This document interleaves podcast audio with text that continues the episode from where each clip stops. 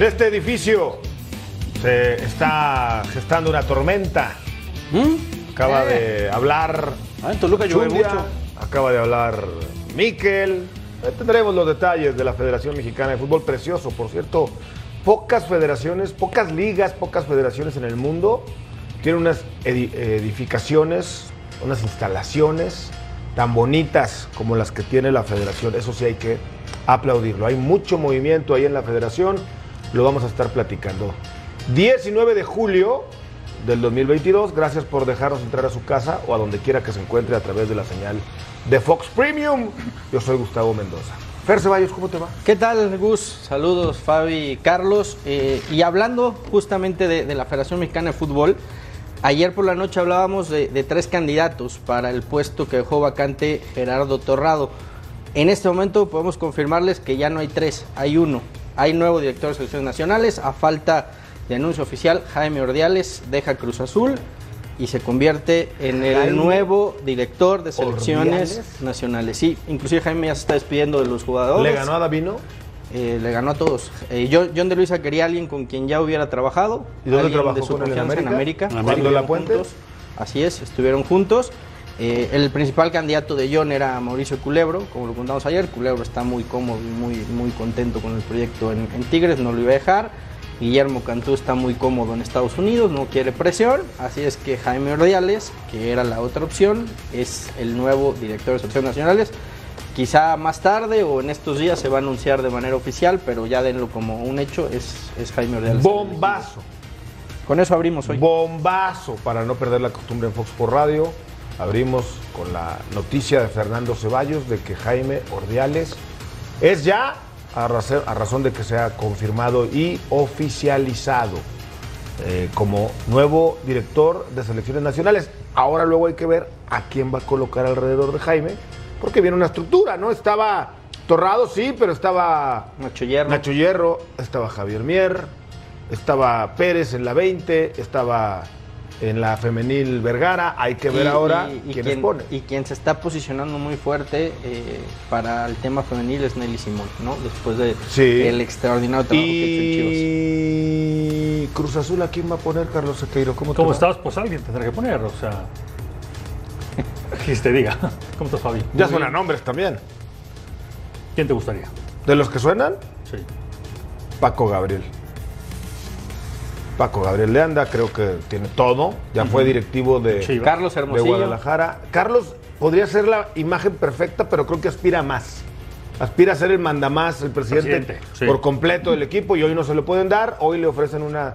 ¿Qué era lo de Ordiales? ¿Secretario técnico? Digo, secretario un general, director director deportivo, deportivo, director deportivo. presidente deportivo, Sí, ponle el nombre que tú sí. quieras, pero de la Sería cancha. la figura más icónica que tiene Cruz Sí, Azul. pero en estos momentos, otra Siempre, vez, siempre. lamentablemente, Carlos tiene desgastada su relación con la actual directiva de Cruz Ah, Azul, creo yo. Ahora, per- pero, sí es eh, la persona ideal, Jaime, para ocupar el puesto que deja vacante. Bueno, lo vamos a analizar, lo vamos a analizar. ¿Cómo estás, Fer? Bien. ¿Tú sé que bien? Es gente de fútbol, me gusta, fue mundialista. Gente de fútbol, Sí. sí. Digo, me hubiera gustado ver, por ejemplo, un Marco Garcés. Sí. Me hubiera gustado. Tráetelo de Los Ángeles, Bueno, repátrialo del proyecto de vida. bien, No es todo el dinero, bien, ¿eh? Y dale, y dale, dale facilidad Claro, para eso, eso, Fabi. Eso más que el... No, bien. exacto. Sí, claro. a ver, sí. Fabu, yo te doy a ti el control por completo de Fox por Radio. Haz lo que tú quieras. Pero de eso ¿Sí? Manolo. Pero en la noche, pero te quiero llevar a la noche mejor.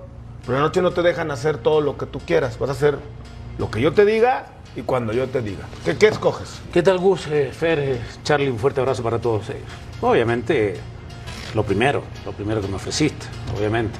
Ojalá, ojalá Jaime. Jaime tiene la experiencia, porque ha estado en diferentes equipos, ha cumplido diferentes funciones, eh, armó el equipo campeón, pero bueno, Dávila al, al final lo plasma estando ahí en la directiva.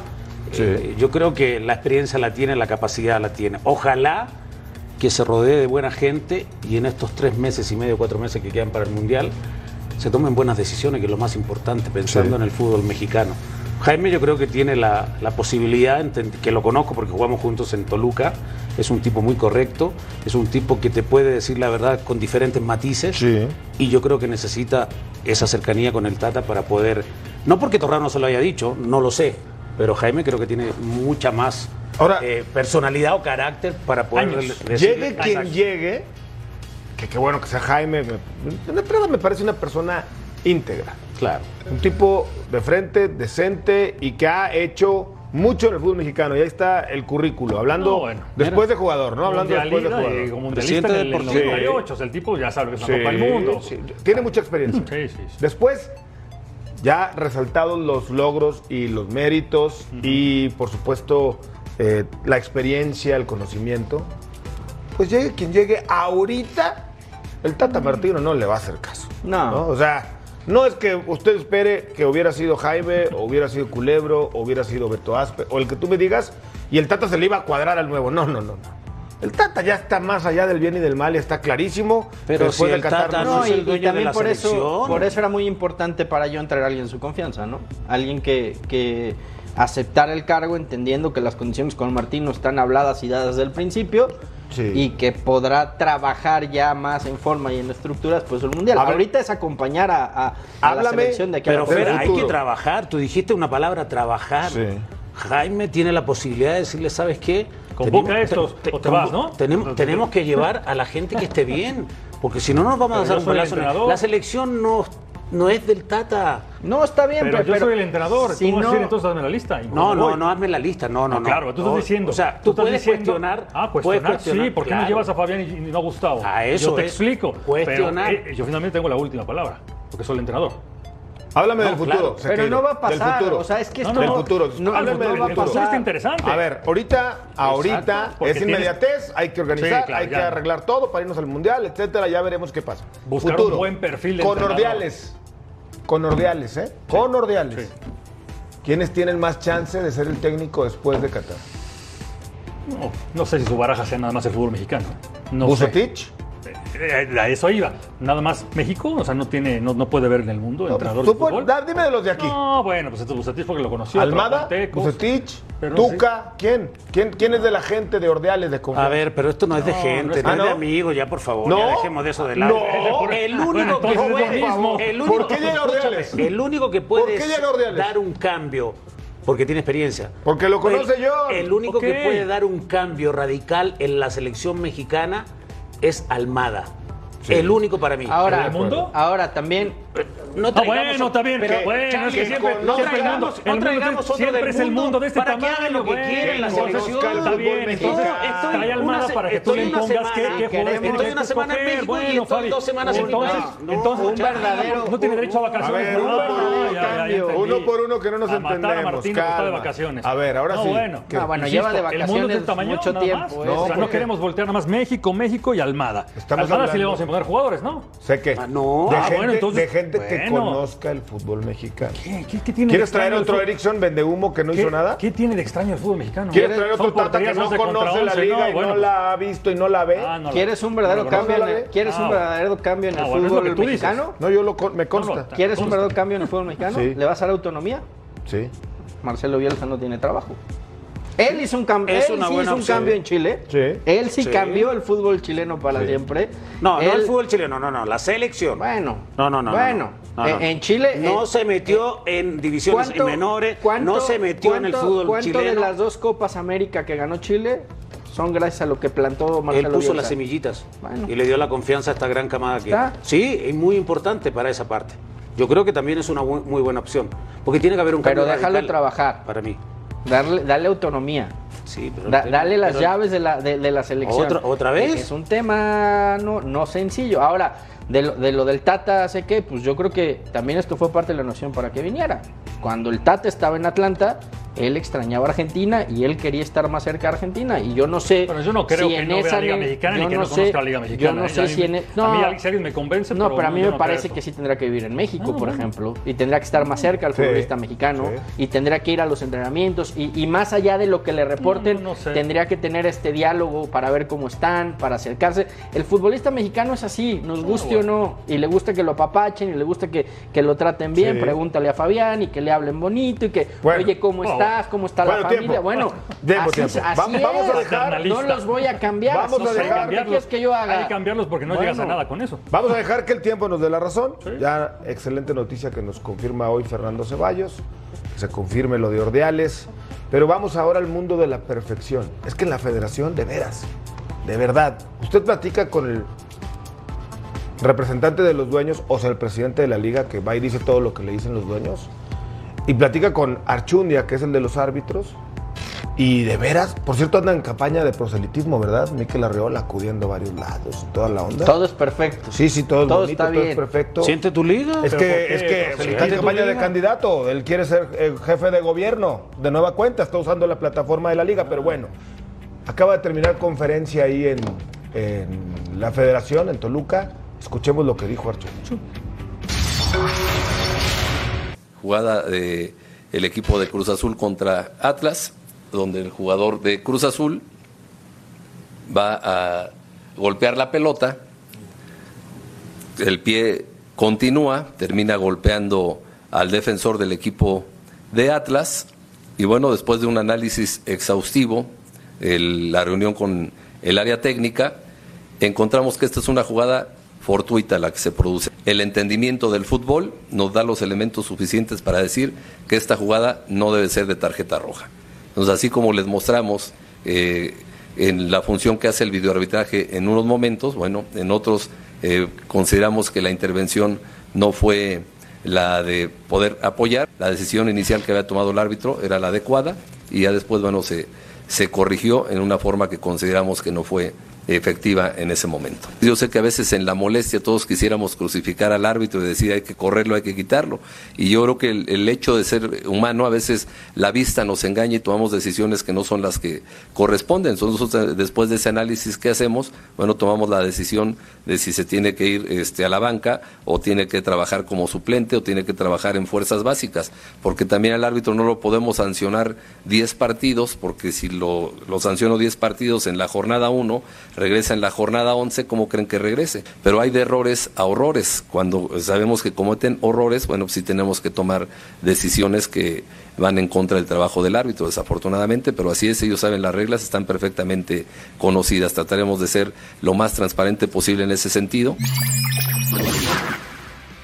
Prefiero este tipo de declaración en conferencia en vivo con los medios que una decisión correcta, con todo el respeto y cariño y admiración para mi buen Arturo Bricio.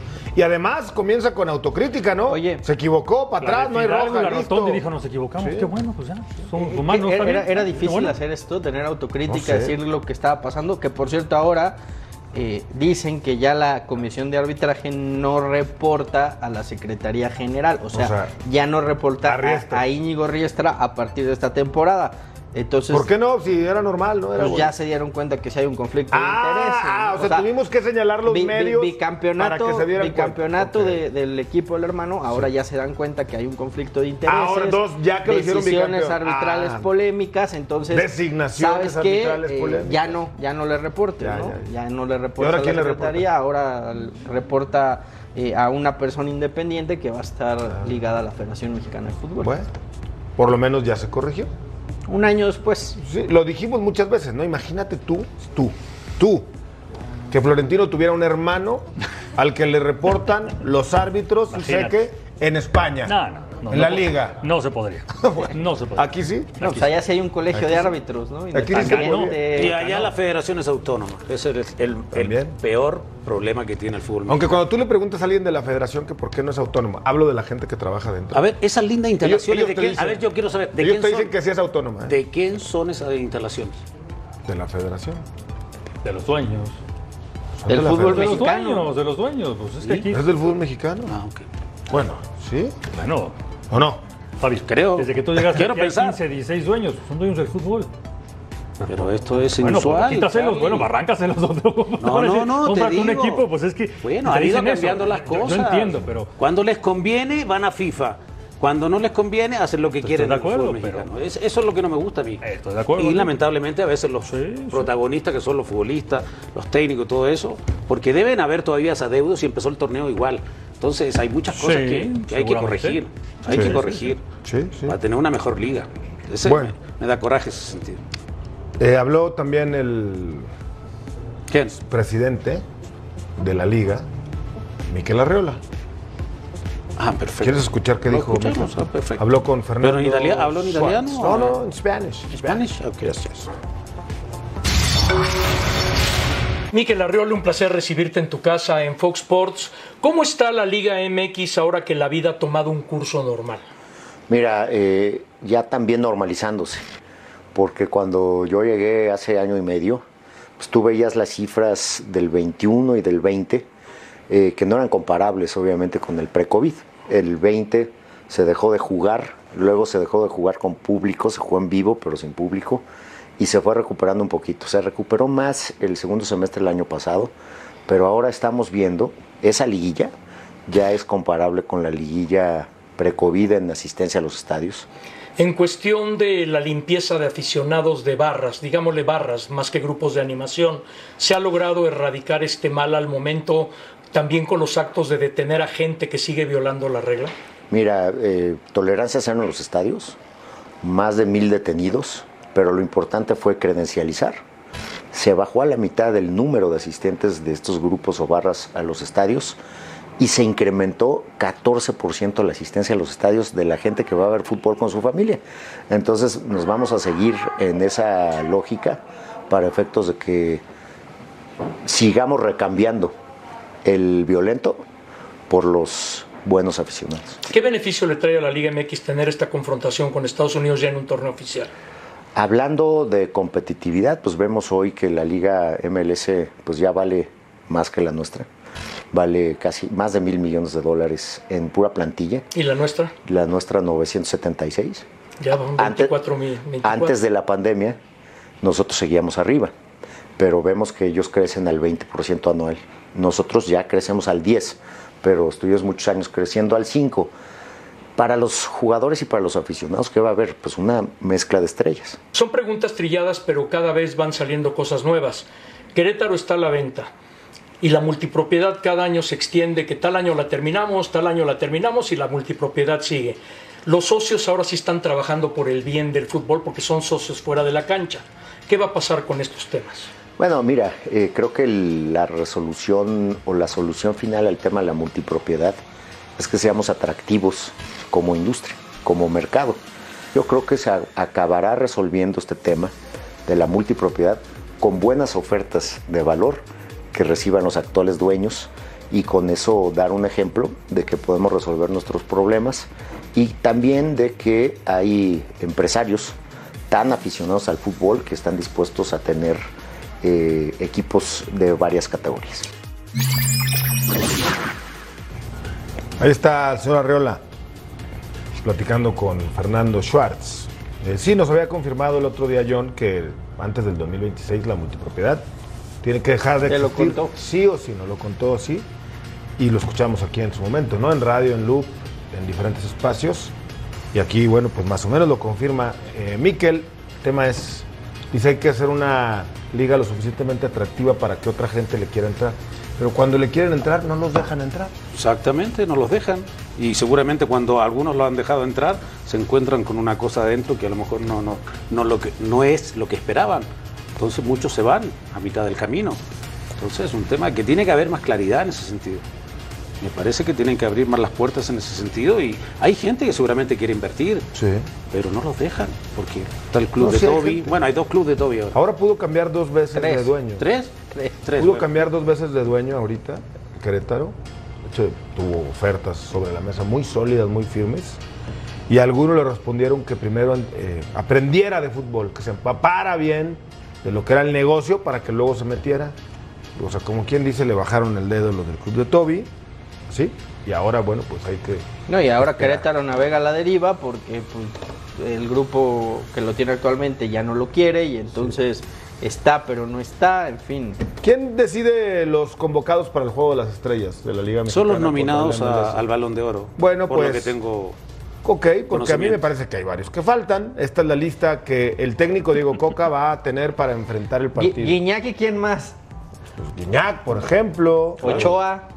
Ochoa. Pero Ochoa no estuvo nominado para el Balón de Oro. Ah, pero No, no, te digo, sí, no, claro. pero es estrella. bueno, pero Guiñac sí, Guiñac sí ganó al, Sí, al con todo respeto, ¿no? Ochoa es más estrella que Ustari en México, ¿sí o no? Sí, claro. Claro No, y, que en, sí. y en Estados Unidos, No es un hit. o sea, Pero Gus, esas son las reglas que puso la. Bueno, yo nada más te estoy preguntando. No, te estoy diciendo, claro que sí. Mira, a mí me, lo de Leandro. No me gusta nada, Leandro no me gusta López. nada. ¿sabes qué, eh, Fabi? A, a mí, sinceramente, me gusta más lo que hace la MLS para elegir. el- ¿Que los votan? Claro. O sea, haces una lista con, con, Cien. lo- con- con los que tienen más méritos y después que vote la gente. Porque al final es un partido de Para la exhibición gente. Y es para el que la va a gente. querer ver la gente. Claro, entonces.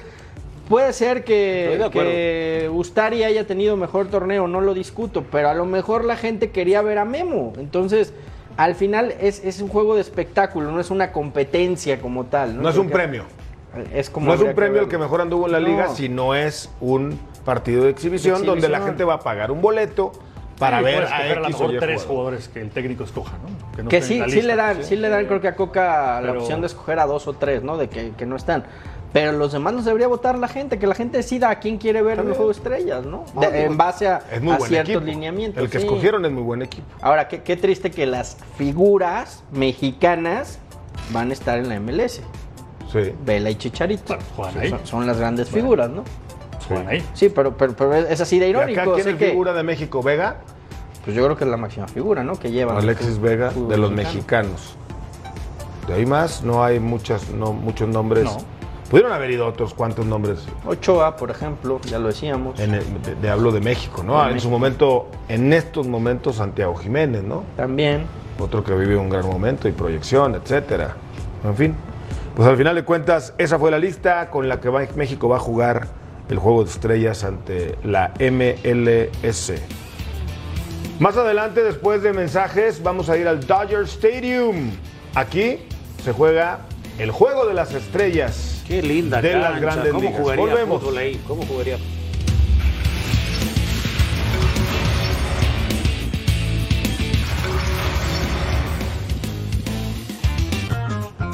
No entiendo por qué la gente de Money Line en sus producciones ya está metiéndonos la mano también aquí en Fox Radio. Se me hace que quieren rating. Bueno, vamos a ayudarlos, está bien. A ver, Eric Holland, a que anota un hat trick más 650. A que A- anota el América. último gol, sí, al América mañana.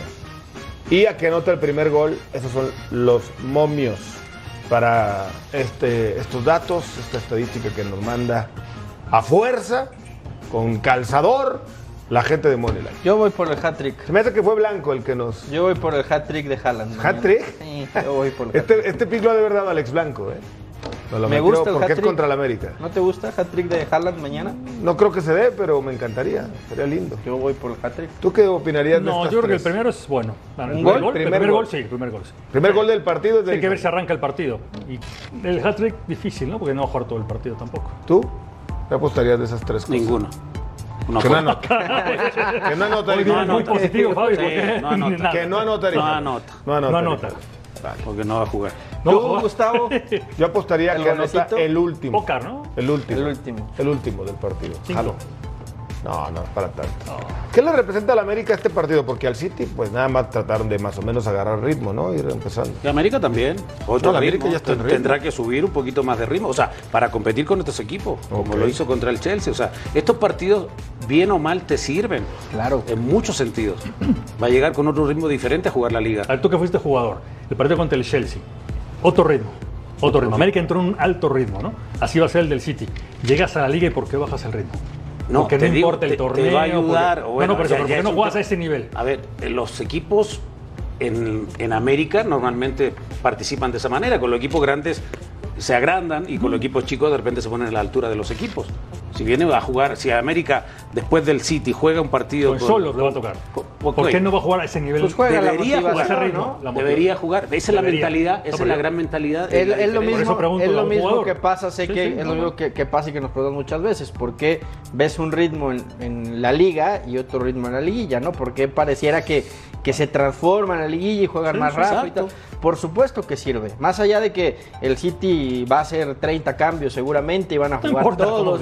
Como O lo sea, decía el Chelsea, te estas- agarra y te hace así. es- yo por eso insisto, estas oportunidades son las que el fútbol mexicano las tiene que tomar en serio. Entiendo que es un partido amistoso, entiendo que vas empezando la liga, pero si quieres que empiecen a hablar un poquito de ti en Europa, si quieres que te volteen a ver, aprovecha estos Solamente pequeños espacios. bajo estas circunstancias un equipo inglés como el Chelsea, como el City ahora, apenas saliendo de la pretemporada contra un equipo que ya más o menos va en ritmo, solamente ahí se puede emparejar un poco. Pero, Pero, imagínate, luego que el americanismo... imagínate que mañana el, el América da la campanada, juega un partidazo, jugara con titulares Ajá. y le gana el City. Bueno, pues ¿No se hablaría del América en todo el mundo? No sé, tal vez, pero lo que a mí me, se me hace raro es que luego el americanismo se la cree tanto Ah, eso es otra cosa. que dice estamos al nivel de... No, no, pero cualquier equipo del del- de. América. El Real América. No, no. No, El Real ese América, tipo de ¿no? cosas en las que- discurso americanismo del Real hablas para el continente americano porque No, del americanismo. agarran a cualquiera del continente americano. Así. No, yo hablo del O sea, americanismo, sí se cree como el Madrid mexicano y esas cosas. Porque es el más títulos tienes.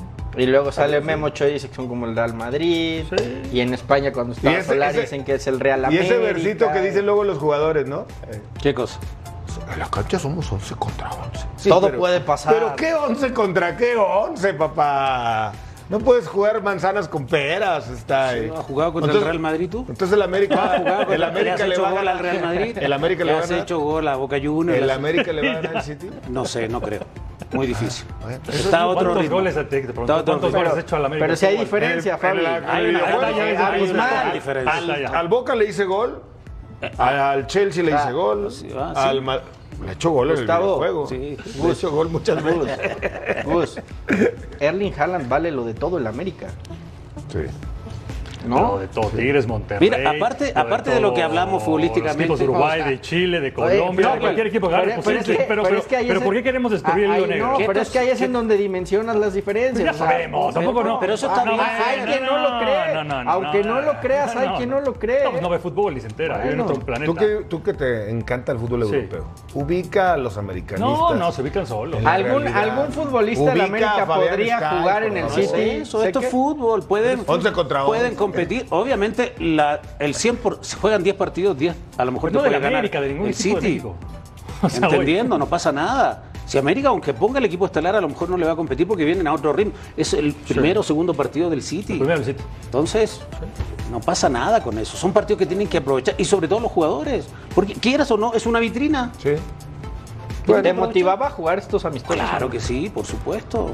¿Te daban algo extra? No, a mí me tocó jugar contra el Real Madrid el año 93. Como jugador te dieron algo extra. Eh, di asistencia y hice un golazo, empatamos a dos, Como con 80 mil personas. ¿te dieron y algo extra? Surgió un interés donde mi representante se reunió con Ramón Mendoza en Uruguay, pactaron una cifra y todo, y al final no se llegó a concretar. Pero por ese Para partido que, yo Madrid. para que fuera el Real Madrid. ¿Pero qué edad tenías? 24 años. Pe- Pero, pero eso es lo que preguntaba que cuál era la sensación. Jugabas contra el Madrid, partidazo, tal, y luego de vuelta a la liga. La a realidad. otro ritmo, con un equipo que se defendía, porque nosotros éramos protagonistas de la liga. Pero también te bajaba la motivación. Claro, es que yo lo, yo lo veo esta- est- estos partidos como jugar Copa Libertadores y después venir a jugar tu liga. Estás a otro ritmo, como quieras o no. ¿Te daban algo extra por jugar sus partidos? No te daban un premio, obviamente, pero el mejor premio era estar frente a un equipo de categoría mundial. Habló Sendejas y habló Fernando Ortiz del América.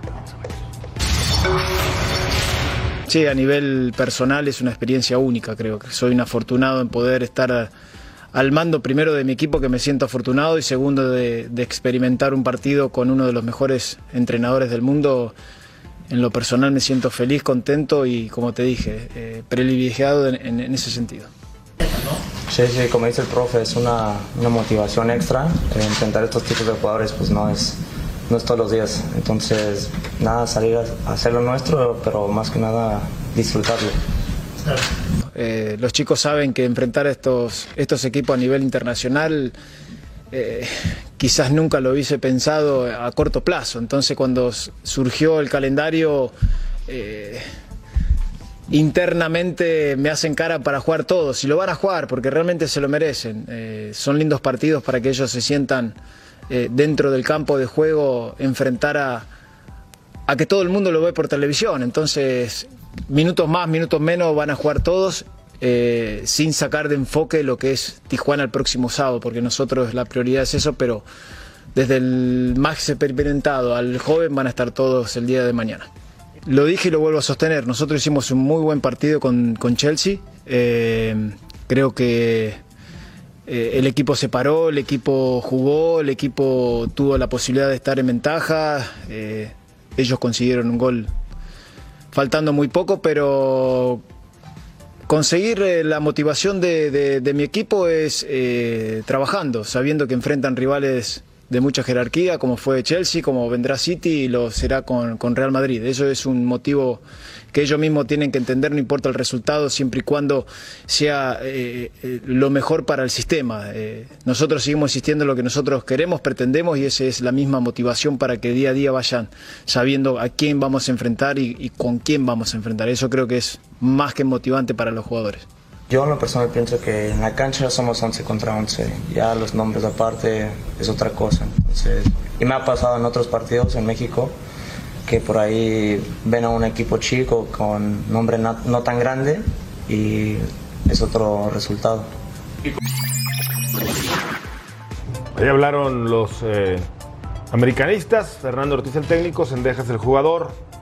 ¿Por qué la gente que le va a la América está esperando que Guardiola hable de la América? Es más, te aseguro que si dice algo en la conferencia que Y lo va a decir, Gus, pues jugó en México, No, no, sabe, espérame. sabe lo que el es Loop en la noche, Sí. Guardiola habló de la América. Ah, pero, No, o sea, pero ¿sabes qué? Gua- no, Pero Guardiola sí, reconoce la grandeza de la América. Y lo va a decir porque 20 mil boletos más con esa declaración. Jugó Por acá, supuesto. conoce a la América. También en su día habló de la salida a la Volpiana y demás. O sea, el tipo sabe lo que es el fútbol mexicano. De ahí a que el América esté cerca de estos monstruos de Europa, pues, ya es, No. es otra historia. Es otra historia, Es otra Fabián. historia, por supuesto. Primero, a- ustedes dicen América jugando allá, muchos dicen que descendería. Sí. A ver, si el City viene acá sí. primero, no ¿Pero podría jugar con América todos o los jugadores el que resto de equipos mexicanos? ¿Ah? ¿Nada más el América o los otros 18? Para mí no descendería. No descendería. No. Dadas las circunstancias, porque tiene que cambiar todo por la estructura, No, contrataría a ¿cómo otros jugadores. o sea, ¿Cómo hoy. está? ¿Cómo No, está hoy Ah, en con ese, América? con ese presupuesto. Sí, no, no, bueno, compite pero, en la pero no el. América, todos, ¿no? Bueno, Todos. pero el City entonces, si vendría a la Liga Mexicana, tampoco puede venir con ese presupuesto. No podría jugar con todos los jugadores que tiene la ahora. altura. Entonces, es una Sí, cosa, una ficticia. América, en México, ese es el más grande y se acabó. ¿Cuál es el problema? ¿Qué les molesta tanto? A mí no. A mí no. Es inversamente. O sea, el americanista espera que Guardiola elogie al América. Y el antiamericanista pretende que lo insulte. Si es tuvieras un juego, es ese Si juego. ¿ya tuvieras a Guardiola enfrente, así que ahorita, ¿qué? ¿Qué? le preguntarías? A Guardiola, ¿qué le preguntaría? Si va a traer Previo al partido más. contra América. Ah, no, ¿qué le voy a preguntar? ¿Qué le preguntarías? ¿Qué le preguntaría? Tienes Es que ir a ¿cómo cubrir la conferencia del ¿Cómo partido. está su equipo? Yo le preguntaría qué piensa de la llegada de Lewandowski al Barça. No, pero del Buena partido, del partido. Pero del partido se busca del partido. Si Yo te, qui- yo si te dice, eh, vamos a hablar del América, Sí, Manchester del City. ¿Tú, partido. tú y el, el Barça van a cambiar su estilo porque ahora tú tienes a Haaland y el Barça Lewandowski. No, del partido. Te contesto de lo mío, no sé qué vaya a pasar en el Barcelona. Bueno, pues. ¿Qué- a ver, ¿qué, qué va- a ver, partido, ¿qué- qué sí. crees que va a contestar Guardiola en América? No, Es ¿por qué un le equi- preguntaría? Según Es, le es un equipo grande, yo estuve en México, Sí. sabemos que es un equipo competitivo, eh, de los más ganadores o el más ganador. Pues es lo que va a decir. Claro. Yo le preguntaría, si te hubiera buscado el América en lugar de los Dorados, ¿hubieras venido al fútbol mexicano a jugar para el América? ¿Tú crees que no? Probablemente. Sí vino, Ahora ¿verdad? vino ya al final, ¿no? Bueno, pero igual, igual. No creo, ¿eh? A menos de que Lillo hubiera sido el técnico de... Él, él- él llega a Dorados por Lillo. Lillo. Pero ojo que cuando vino Guardiola a México nadie se imaginaba lo que iba a pasar, ¿eh? No, nadie. no, no, no, nadie. no, no, no, no. Guardiola fue un jugador cumplidor, capitán, titular, campeón, pero nunca tuvo los reflectores de un Xavi, de un Iniesta. No, incluso tuvo un- al final un, un tema de doping. Sí. Italia, o sea, ya ven su carrera hacia abajo.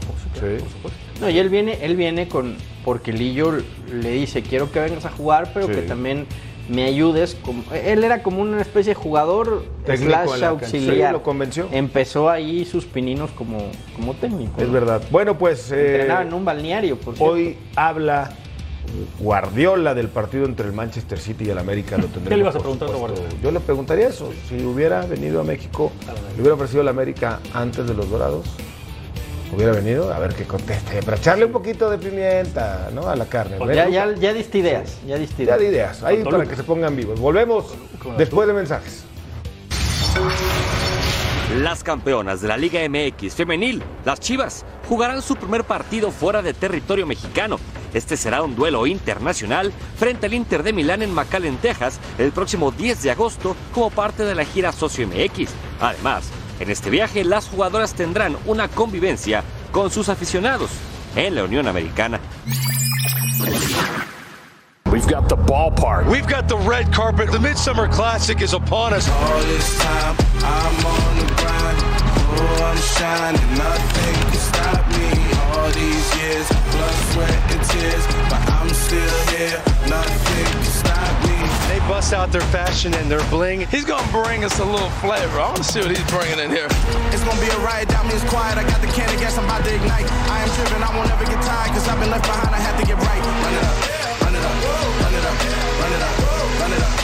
Nothing can stop me. Perfect weather for this red carpet. In this city of stars, all the best players in the sport coming together to celebrate. Waiting on the sign, the mountain you carry meant for you to climb. All this time, I'm on the grind. Ooh, I'm shining, nothing can stop me. They're all here having a blast. It's an annual tradition. This is the red carpet show. Hoy a través de la pantalla de Fox Sports a las 19 horas el juego de estrellas del Major League Baseball. Pero también a través de la pantalla de Fox Deportes lo puede disfrutar. Así que Fox Sports y Fox Deportes esta noche, 7 del Este, 4 del Pacífico, en la Unión Americana, el juego de las estrellas de las grandes ligas. Tan estrellas son que todo lo hacen como debe de ser, con carpeta roja. Y no podría ser menor en una ciudad que tiene tanto, tanto glamour, tanto que ver, tanto que vivir, acostumbrada al fashionismo, como Los Ángeles, California, en donde pues casi todos los atletas, los invitados estuvieron pues de etiqueta, uno que otro que pues a su estilo, mi querida Jimena, mi querido Jaime, llegaron como les dio a entender la gana, pero la mayoría, Jimena Sánchez, con el glamour que te caracteriza también a ti, Así llegaron. ¿Cómo están? Tienes toda la razón, Gustavo Mendoza. Feliz por este recibimiento. Muchas gracias. Estoy muy feliz, feliz de compartir contigo también, Jaime, eh, en este en este día de calor en Los Ángeles. Pero vaya que el calor es por el béisbol, por lo que pasó ayer, obviamente, también en este desfile que dice Gustavo, pero también en el, en el Home Run Derby.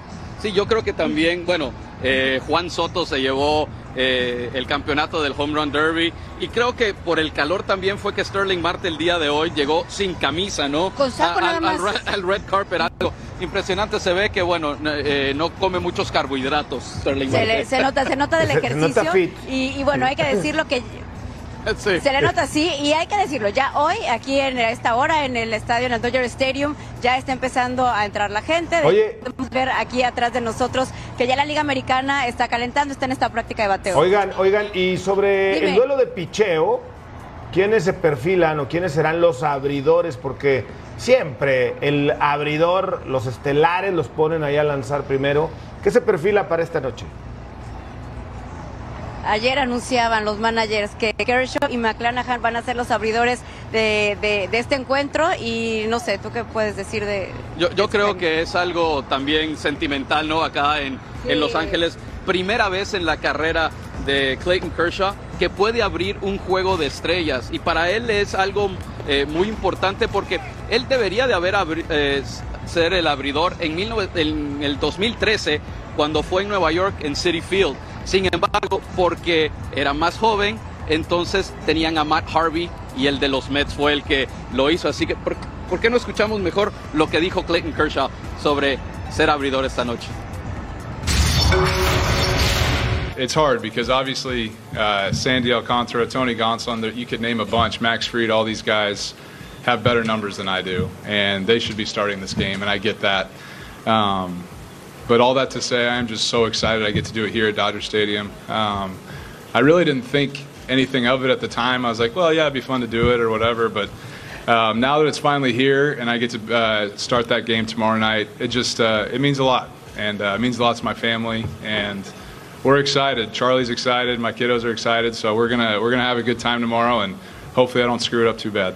Well, I, Shohei's pretty incredible. You know, I think. Um, you know, I just try to pitch, let alone try to hit every once in a while. Back in the day, and he what he what he's able to do is incredible. Um, it's really great for the game of baseball. You know, I think um, having somebody like that to be able to excel at both of those the way he does is, is incredible. Um, it's fun to watch too. As a fan of the game, it's really fun to watch. And I'm honored. Um, you know, there, there are so many deserving guys in the AL who've had heck of a year so far, and to even be a consideration for this was truly just an honor for me, and I'm very excited to uh, take the ball and, you know, have Dusty see me pitch for the first time. So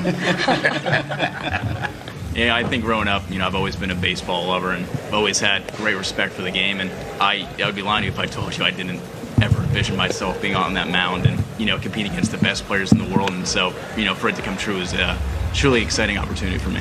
You know, I feel very honored, but, you know, I feel like there was a lot of very deserving players on our team who didn't maybe get selected. Uh, you know, Yanni Diaz, you know, guy's batting 300, I believe is second in the league in on base percentage. Harold Ramirez, guy's batting like 330. Uh, Jason Adam, he's having a heck of a year. And, um, you know, I feel like those guys are very deserving and I feel like they should be here, but, you know, obviously it didn't work out. But, you know, those guys are fantastic players and I'm, you know, very lucky to call them my teammates. Bueno, y ahí vemos eh, los líderes al eh, momento de, bateo y todo lo, lo que se está preparando para este juego de las estrellas. Yo quería preguntarles qué tanto se, se calentó ayer justamente con, el, eh, con este Home Run Derby que sabemos es quizá de los deportes americanos previo al juego de estrellas el más atractivo, ¿no? Quizá con, con, lo que pasa la noche previa también de, del All-Star Game en la NBA. Pero este Home Run Derby, hay, hay, muchos que prefieren inclusive ir al Home Run Derby que al juego de las estrellas, ¿no? ¿Qué, qué, qué tanto lo calentó y qué tan metida está la gente en Los Ángeles realmente con este partido? Saludos. ¿Cómo lo viviste tú? Sí, la verdad es uno de los eventos que hace MLB que más me divierten. Eh, es muy divertido porque además es muy emocionante y conforme van pasando las rondas te vas emocionando mucho más. Y creo que sí, como bien eh, habiendo presencia, tanta presencia latina, creo que, que nos contagió muchísimo, sí. ¿no? que fue muy emocionante. Sí, el hecho de Soto, que sí. tenías a, a Pete Alonso tratando de ganarlo por tercer año consecutivo y luego un joven como eh, Julio Rodríguez de los Mariners, que conectó 63 cuadrangulares en las primeras dos rondas. Eh, implantó una nueva marca y luego se le acabó un poquito el gas al final con Juan Soto. Pero, pero definitivamente casi, impresionante. Pero muy parejos. Muy parejos. Muy parejos. Muy parejos.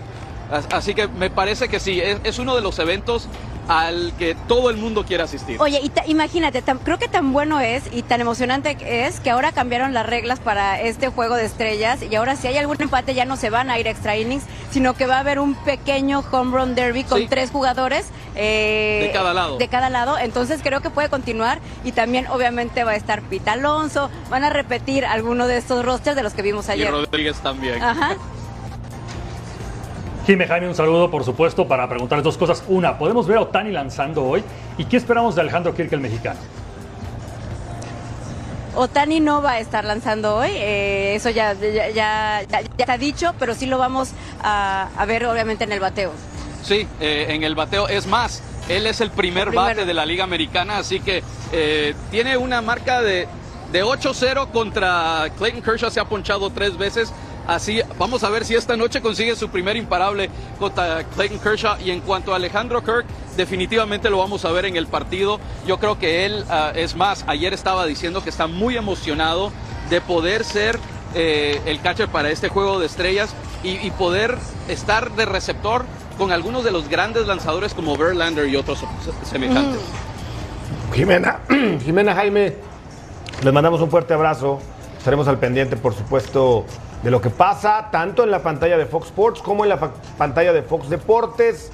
19 horas, tiempo del centro de México, arranca el, la transmisión, el partido y cada detalle lo viviremos junto a ustedes aquí en Fox Sports. Abrazo, ya saben, un refresquito, una chelita también se vale ahí en el parque de béisbol, sí. porque no un hot dog. No, espérate, todavía no, todavía no, bueno, todavía no, Gustavo. Bueno, después del juego, después Dale, vale.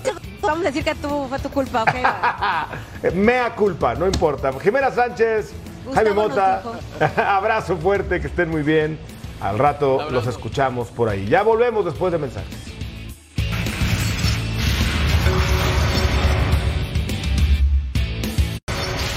Son situaciones que, que estamos eh, también dispuestos a, a, pasar, o sea, no, no podemos tampoco caer en, en, la excusa y en la cosa de que el cambio, cambios de horarios y nada, yo creo que, que eso depende mucho de la mente de, de nosotros, de decir, si a jugar, vamos a jugar contra todo, al horario que sea, en el, en el momento que sea, o sea, es trabajar, eh, ent entrenar para, cada partido, o sea, bien, no buscándole la vuelta para buscar excusas, vamos a decir. A mí no me gusta el, término favorito, eh, soy muy, muy uruguayo en ese sentido, no, no, no nos gusta que, que, nos traten de favoritos. Este, eh, me criaron con esa mentalidad, entonces eso ya es, es de cada una de la gente, o sea, ustedes que, que pueden pensar eso, pero, pero yo lo veo como un partido más que tenemos que ganarlo y nada más si lo demostramos, lo tenemos que demostrar dentro de la cancha, porque después el favoritismo pasa a un segundo plano. Bueno, no se siente favorito. El Toluca dice, por lo menos en la opinión de Leo Fernández, un equipo que está marcado para hacer algo eh, más que trascendental en este campeonato. Sí, por supuesto, o sea, por lo que ha mostrado. A pesar de que Santos ha perdido uno, ha ganado uno y ha empatado uno, o sea, son dos puntos de diferencia. Ya Santos parece que le ha ganado a Toluca, le ganó una final, otras la había ganado el conjunto de Toluca, entonces hay, hay, hay, hay un pique siempre muy especial. Era juego la- de hermanos cuando Sí, tú estabas, ¿eh? Exactamente, cuando yo llegué, claro, después ya se, se quedó solamente con don Nemesio y don Valentín con nosotros y el grupo Dejó de ser de la cervecería. de la cervecería. No, pero Santos siguió siendo un tiempo, Un por, la- tiempo. por la cervecería. Sí, Toluca dejó de ser de la Exactamente. Ahora, un partido atractivo. Un partido atractivo. Veremos si Fentanes no nos llega a sorprender, porque yo creo que te sorprendió hasta a ti con la alineación Claro. que tiró contra Chivas. Totalmente. Donde fue. Cinco cambios hizo. 70 minutos sí fue es favorito dominado. Toluca, ¿no? De acuerdo. Es En el O sea, papel favorito, por, Oigan, pero el Entiendo- horario le entiendo- puede entiendo favorecer que a Leo No lo Por quiere la dinámica. pero, pero es favorito. Nos falta hablar de lo de Marcelo Flores. Todo indica que Marcelo estará en el Oviedo. Yo creo que a más tardar mañana deben de cerrar el acuerdo. Sería un préstamo FER Sin opción. sin opción un año. Extraordinaria noticia. Creo que, eh, a ver, Ma- Marcelo, el Arsenal fue el que decidió no prestarlo al, al preolímpico porque lo iban a, o lo tenían en, contemplado probablemente llevarlo a pretemporada. Al final deciden que, que no lo llevan a pretemporada con el primer equipo y que no está listo todavía para, para dar el salto al, primer equipo y jugar en la Premier. Llegar a la segunda división de España, pues es, un paso intermedio, es eh, foguearte en una liga de altísimo nivel de Europa, quizá abajito de las 10 grandes ligas de- del fútbol europeo está ahí la, la segunda división de España, entonces creo que es un gran paso en su carrera, ¿no? Mismo camino que Vela. Sí, es un paso para arriba. A- Así empezó Vela, se fue Sí. un año Sí, de un Salamanca, segunda fútbol división. juvenil, formativo a un profesional. Esa es la Sí, realidad. Aquí también. es fútbol Es verdad, profesional. exactamente. Aquí jugar una Copa del Rey, por ejemplo. O sea, es- te toca jugar contra el Barcelona, por ejemplo, y estás en, en el escaparate correcto, ¿no? Qué bueno por él. Qué bueno. Pues sí. No, ahí es mucho mayor nivel, ¿no? Por Sí, supuesto. Que Falta que se Sub-23 cierre. del Arsenal. Sí, Tú a los 19 años, ¿dónde estabas? ya debutaste, ¿no? Ya. Sí, ya había debutado. ¿Qué hacías? ¿Dónde estabas a los 19? En, en la Universidad Católica de Chile. Titularazo. Sí, ya era titular. En la primera. Durante dos temporadas. Pero este chico tiene esa posibilidad. Ojalá Gus la aproveche, ojalá que se concrete, que esté contento con este paso y que aproveche esta, esta posibilidad que le está dando el, el Oviedo en una liga muy competitiva. Lo que decía Carlos es muy cierto. Va a jugar Copa del Rey. ¿Quién sabe con quién va a jugar? Entonces ahí tiene la posibilidad de mostrarse.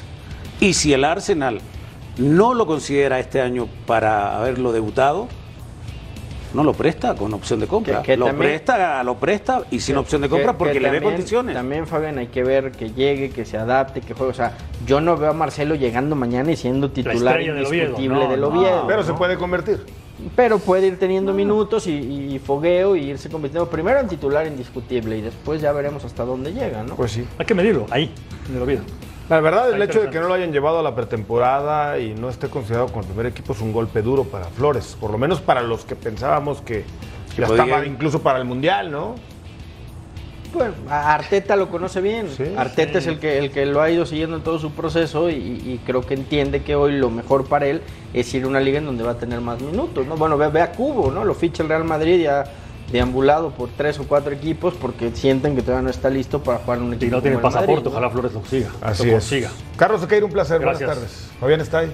Un placer. Fer Ceballos. Gracias. Yo soy Gustavo Mendoza. A nombre de un extraordinario equipo de producción, Más o menos. le decimos gracias. Siga en la pantalla de Fox Sports.